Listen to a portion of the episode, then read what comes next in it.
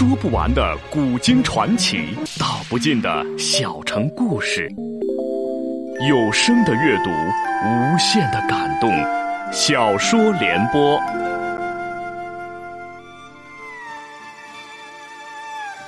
三国末年，司马氏把持魏国朝政，不惜私养死士，以暴力暗杀政敌。浑浊的世道，让名动天下的竹林七贤也难独善其身，深深卷入其中。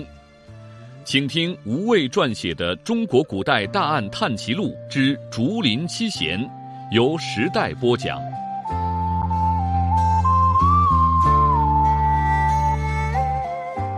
刘伶道：“邓毅或许是杀了一些人，但他秉性不坏啊，而且正如阮夫人所言。”他杀的应该是司马氏的政敌，是政局中的人物。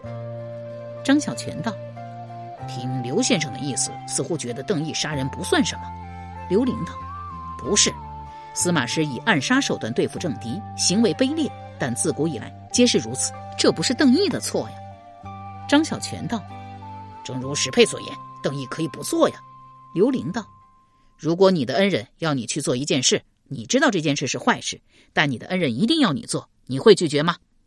张小泉挠了挠头道：“呃，这这还真不好说。”刘伶道：“所以呢，这不是邓毅的错。”见邓毅仍在徐允墓前发呆，便走出树林，招呼道：“喂，你是打算一整天都耗在这里吗？”邓毅忙过来见礼道：“刘先生明知我是什么人，还请阮夫人出面救我，多谢了。”刘伶道：“真正救你的人是张铁匠，若不是他发现了端倪。”我哪里会想到你早有心求死啊！邓毅便向张小泉道谢，见对方脸色不对，问道：“张铁匠是要跟我绝交吗？”张小泉挠了挠头道：“呃，这个嘛，有绝交的意思，但我还没有完全决定啊。我饿了，先回城喝顿酒啊，再决定要不要绝交。”邓毅忙道：“二位与我有救命之恩，我请客。”张小泉道：“好啊，今日得大吃一顿。”嗯，听说呃金氏酒楼是天下最贵的地方，呃，就去那里如何？邓毅不及回答，刘伶先道：“金氏酒楼又贵又难吃，我跟你说啊，全洛阳最好的厨子在何曾何颖考家中啊。”张小泉道：“这我倒是听过。何曾是前任司礼校尉，正因母丧离职守丧。其人最有名的两件事是。”闺房私事严谨，饮食奢侈无度。他出身显宦世家，却不像一般世家子弟那样好追求声色犬马。年过五十后，与妻子相见，总是衣冠整齐，相待如宾。自己南面而坐，妻子北面再拜，再拜上酒，筹作祭毕，便出。一年中如此见面应酬不过两三次。但何曾性好奢侈，帷帐车服，穷极绮丽。对美食更是情有独钟，孜孜以求。其厨房所制作的馔肴远胜于王侯帝戚之家，每日花费不下万钱。即便如此，何曾仍感到味道不佳，总说无下诸厨。他每次参加宫廷宴会时，都不厌用太官烹制的馔肴，认为他们不如自己家制的味美，无法下咽。刘伶道：“不过，而今何曾在家守丧，到他家吃酒是不可能的了。”张小泉道：“我还是喜欢金氏酒楼。”又对邓毅道：“你可要带足钱。”邓毅笑道：“保管不会让张铁匠饿着。”三人自东阳门入城，欲直接赶去金氏，忽听到城门守卫议论说：“大将军司马师昨晚遇刺受伤，刺客逃走。”邓毅大惊失色，急忙撇下刘伶、张小泉，快骑赶回大将军府。来到后院时，正好遇到新任中领军司马昭出来。司马昭招手叫住邓毅，厉声喝问道：“你昨晚去了哪里？为何没有护从在大将军身边？”邓毅道：“臣……”忽有婢女出来道：“大将军召邓公子进去。”邓毅应了一声，却不敢擅动。司马昭哼了一声道：“我兄长叫你呢，还不快些进去？”邓毅这才躬身退下，随婢女赶去内室。室内生有火盆，温暖如春。司马师躺在榻上，面上裹着厚重的纱布。养子司马攸及其妻贾包都在榻前侍奉，二人尚且年幼，均只有十来岁年纪，脸上尽是惊慌之意。见邓毅进来，司马师便命司马攸夫妇先行退下。邓毅已从婢女口中得知，昨晚司马师回府到门前下马时，忽有暗箭射出，正中脸面，射破了右眼球，当即跪下请罪道：“臣有罪，昨晚没有护从大将军身边，以致奸人有机可乘。”司马师道：“起来，这不是你的错。”又问道：“阿姨。”我素来视你为半子，你最近心事重重，很少在府里，是不是有什么事瞒着我？邓毅道：“大将军伤得不轻，请好好养伤，臣这就去追查刺客下落，一定会给大将军一个交代。”司马师道：“回来，怎么你连我的话也不听了吗？你母亲去世前是怎么嘱咐你的？”邓毅道：“听大将军话。”臣不敢忘记。司马师道：“那好，你把你的心事一五一十的告诉我。”邓毅无奈，只得大致说了与史佩比武一事。司马师道：“与史氏剑法传人比武，是你一直以来的心愿。比武结果如何？”邓毅大致说了经过，不提自己手下留情，只说对方身上穿有软甲，仗着软甲之力。以破绽诱敌，终将自己打败。司马师道：“对方虽然胜之不武，但好歹你也算了了一桩心事。”又问道：“你说那女子身上穿了软甲，外表根本看不出来，会不会就是当年西域进献的血珠丝甲？”邓毅道：“应该是，不过史佩是史春传人，身怀软甲也不是什么奇事。”当年西域向中原进贡了两件软甲，以西域血珠吐丝之称，软薄如长衣，却是刀枪不入，能挡住最锋锐的兵器。曹操很是喜爱，自己留了一件，另一件给了邙山剑客史春。曹操死后，软甲传给了夏侯玄，史春手中那件软甲则随着其主人一道不知去向。司马师道：“那女子叫史佩吗？她可是？”史春后人，邓毅道：“不是，他自己说只是凑巧也姓史。”司马师目光闪动，思虑许久，才道：“阿义，你设法找到那名叫史佩的女子，带她来见我。”邓毅大为意外，忙道：“这件事怕是极难。”司马师很是不悦，道：“怎么，寻找一名女子而已，有什么难的？”邓毅道。史佩侍臣为仇敌，一见面不是打就是杀的，哪肯跟臣来见大将军呢？司马师道：“史佩武功再高，总是双拳难抵四手。你去调一队虎贲卫士，还擒他不住吗？”邓毅道：“史佩是江湖做派，来去无踪，很难查到行踪。每次都是他自己找上臣。”司马师想了想，从枕边取出一块玉佩，道：“这样。”你下次见到史佩，把这块玉佩交给他，说我司马师亲自请他来大将军府一见。邓毅忙道：“大将军，史佩与我个人无冤无仇，他杀我只是要替徐允报仇，怕是徐允这笔账，他最终还是要算到大将军头上。如此心怀叵测的女子，臣怎敢让她面见大将军？”司马师道。你只管寻到人带来便是，我自有分寸。邓毅不敢违命，只得接了玉佩。又想到史佩所成，其内心所受煎熬，胜几千万倍，犹豫着叫道：“大将军，司马师道，你有什么话，不妨直接问。”邓毅犹豫许久，还是将道口的话吞了回去，道：“哦，大将军遇刺这件事。”司马师摆手道：“这件事。”你不必管了，邓毅道：“难道大将军已经知道谁是幕后主使？”司马师森然道：“你平日可没这么多话的。”邓毅道：“事关大将军安危，臣不得不问清楚。”司马师叹了口气道：“听说新野一方有异动，我预备过了新年就召镇南将军诸葛诞回朝，也许是他心中不平。”派人来行刺也说不准。刺客未露形貌，且已从现场逃走，几无追捕可能。就算司马师怀疑镇南将军诸葛诞是幕后主使，也没有真凭实据。若是大张旗鼓的追捕刺客，或是有所行动，可能反而会促使诸葛诞起兵谋反。不如暂且先息事宁人，一切等司马师伤好再说。对外界也不提行刺之事，只说司马师眼睛因感染长了个很大的瘤子，刚刚动手术割掉，很快就会痊愈。如此，就算诸葛诞有异心，也必定会有所忌惮。邓毅却不大相信镇南将军诸葛诞有什么异动，怀疑司马师仍然是因为援军书而猜忌诸葛氏。只是他素来不问军政，此次为诸葛诞长史吴刚辩解，也是格外破例了。司马师似是不愿意邓毅再继续追问，只道：“你专心去寻史佩。”其他事不必再管了。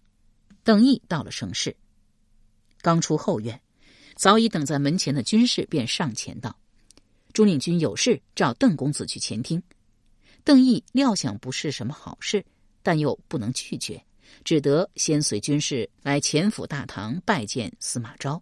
司马昭问道：“你这又要出门吗？”邓毅到了声是，司马昭沉着脸道。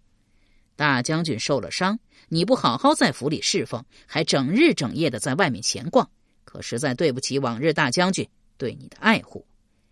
邓毅当即单膝跪下请罪道：“臣不知哪里得罪了二公子，请二公子明言后责罚降罪。”邓母与司马氏是亲眷，当初也是司马懿居中牵线，将邓母嫁给了邓父奋威将军邓展做继室。原有笼络邓展之意，邓展死后，孤儿寡母全靠司马懿照顾。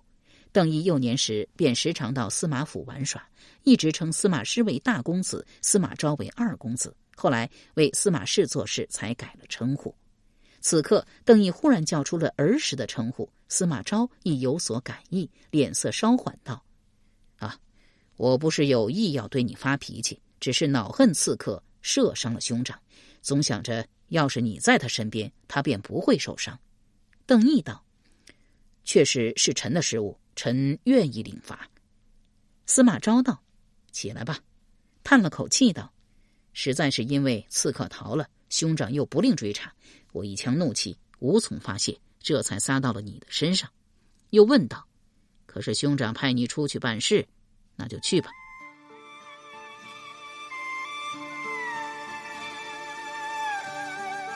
由时代播讲的吴畏撰写的《中国古代大案探奇录·竹林七贤》正在播出。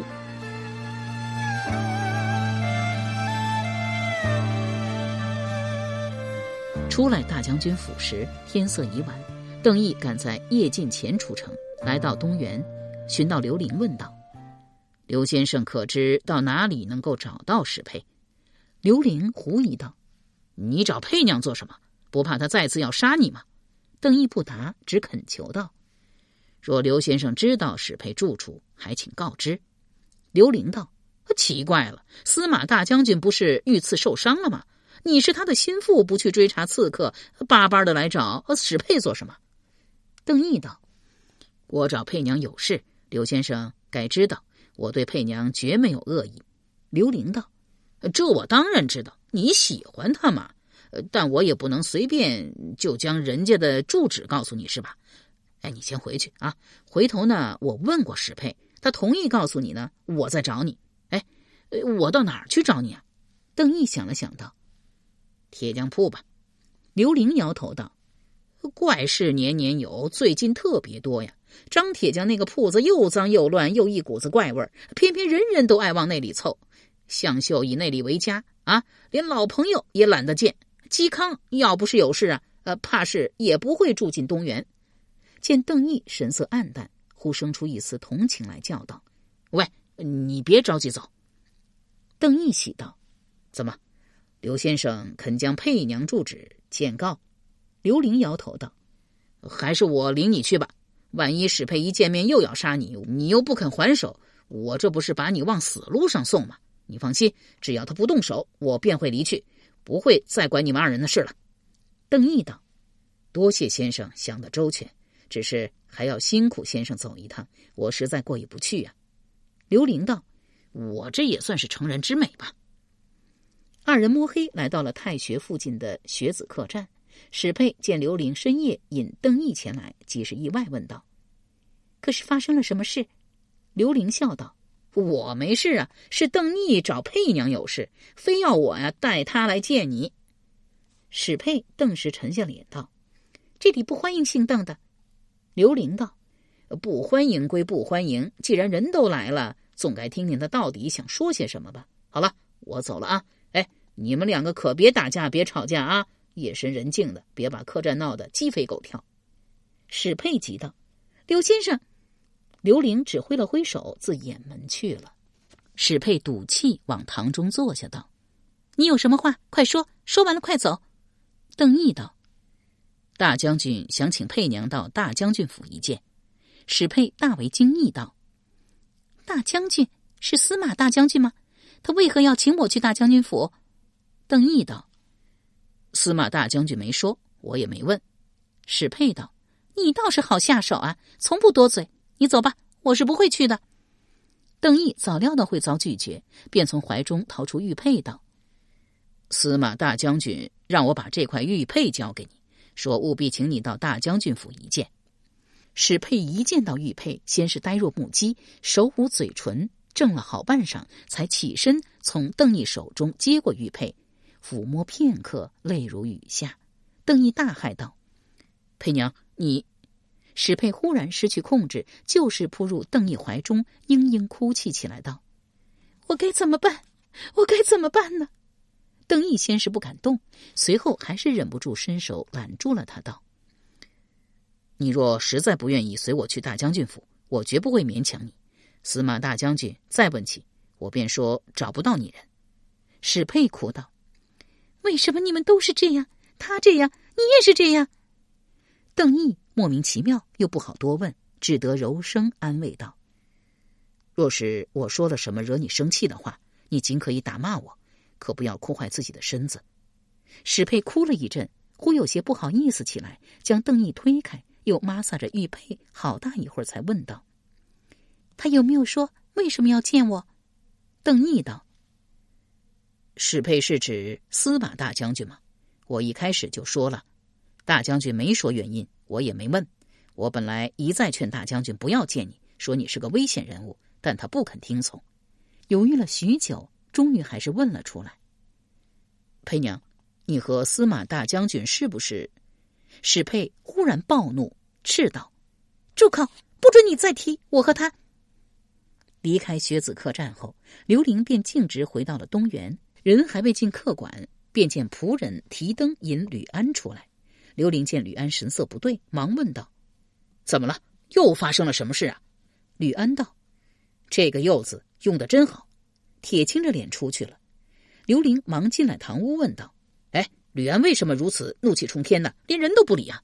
嵇康道：“纺织被杀了。”刘玲惊道：“纺织不是做了徐大人的婢女，住在后院吗？”哎呦一声。便要赶去探望妻子，刘宝忙告道：“刘灵君不必惊慌，朱夫人没事，纺织是死在徐夫人窗外。”刘玲更是呐喊道：“人既然死了，或是吉凶，或是报官，吕安干嘛那么生气呀？”刘宝道：“这个嘛，东平有许多关于徐夫人的流言。”嵇康轻轻的咳嗽了一声，刘宝遂道：“吕安自会处理，我等不必再多费心。”正元二年正月，镇东大将军冠秋俭与扬州刺史文钦称奉郭太后诏书，于寿春起兵讨伐司马师。二人所率淮南之军是魏国精锐，骁勇善战，一时间声势浩大。司马师眼疾未愈，忽然听到冠秋俭起兵的消息，创伤未平之时，又添烦恼，心烦意乱之际，司隶校尉钟会。献计道：“淮南将士虽然勇猛，但他们的父母妻子都在内州。大将军只要立即派兵增援内州，不让冠秋俭攻取，并妥善保护淮南将士家属，时隔不久，冠秋俭部必定军心不稳，土崩瓦解。司马师深以为然，又不顾病痛，亲自率军前往。他严令部下不可与冠秋俭交战，只深挖沟壕，高立堡垒，以挫其锐气。这一招相当厉害。冠秋简、文钦不能速战速决，起兵时的锐气很快消退。而东吴也在这个时候落井下石，派大军袭击寿春。冠秋简无法前进，回师又担心被东吴抄袭，日久失疲，将士开始思念北方的亲人，士气越来越低落。许多人都跑到了司马师一方。为了缓解困境，冠秋俭派文钦围攻兖州刺史邓艾所在的乐嘉城。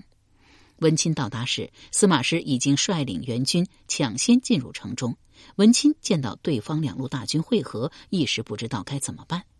文钦之子文渊才十八岁，却勇猛强健，武艺过人，主张趁对方尚未安定时全力出击。于是，文钦连夜进攻乐嘉城，派士兵大声鼓噪喊话，城内军队惶恐不安。司马师也感到人生中最大的一次恐惧，他那只受过箭伤的眼睛因压力而外凸了出来。疼痛难忍，又不敢出声，只好咬住被子，结果把被子都咬破了。幸运的是，乐嘉城城墙坚固，司马师一方又占有兵力优势。文钦见强攻不下，决定先行退师。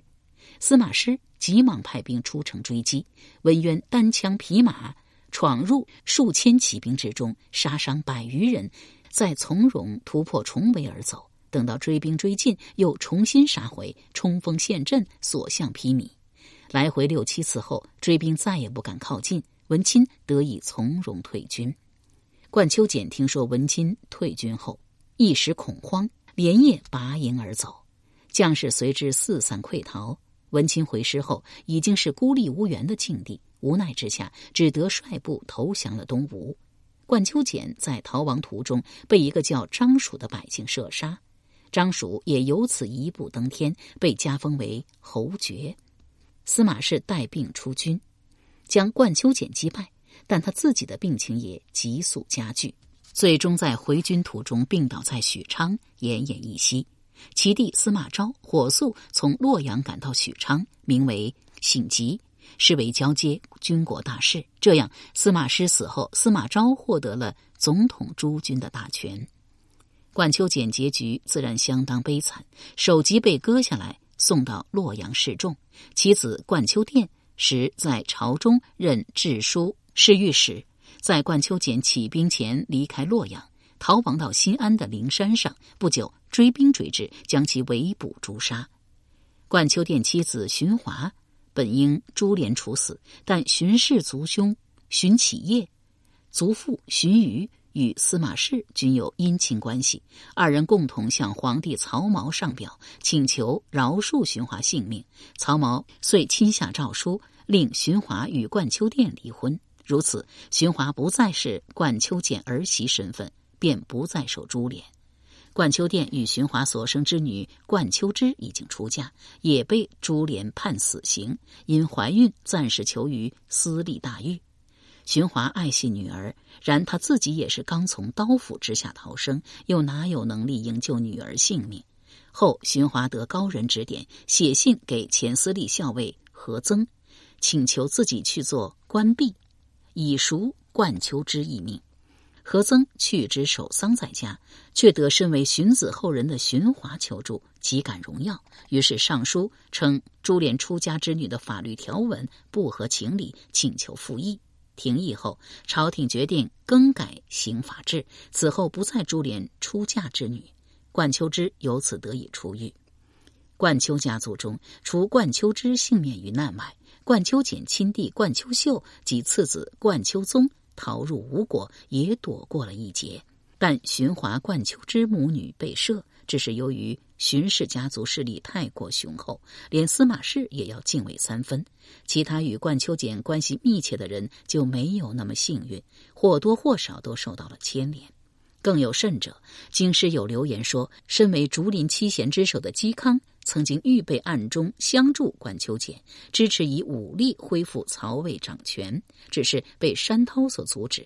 好在司马昭没有相信这种说法，除了他对山涛极为倚重信任外，还因为亦有荀氏家族参与淮南兵变的流言，冠秋殿妻子荀华及其女儿冠秋之既受赦免，司马昭又怎会因为这一点就得罪了整个荀氏呢？既然他不认为荀氏参与了兵变，当然也会忽视嵇康预谋的流言，至少表面是如此。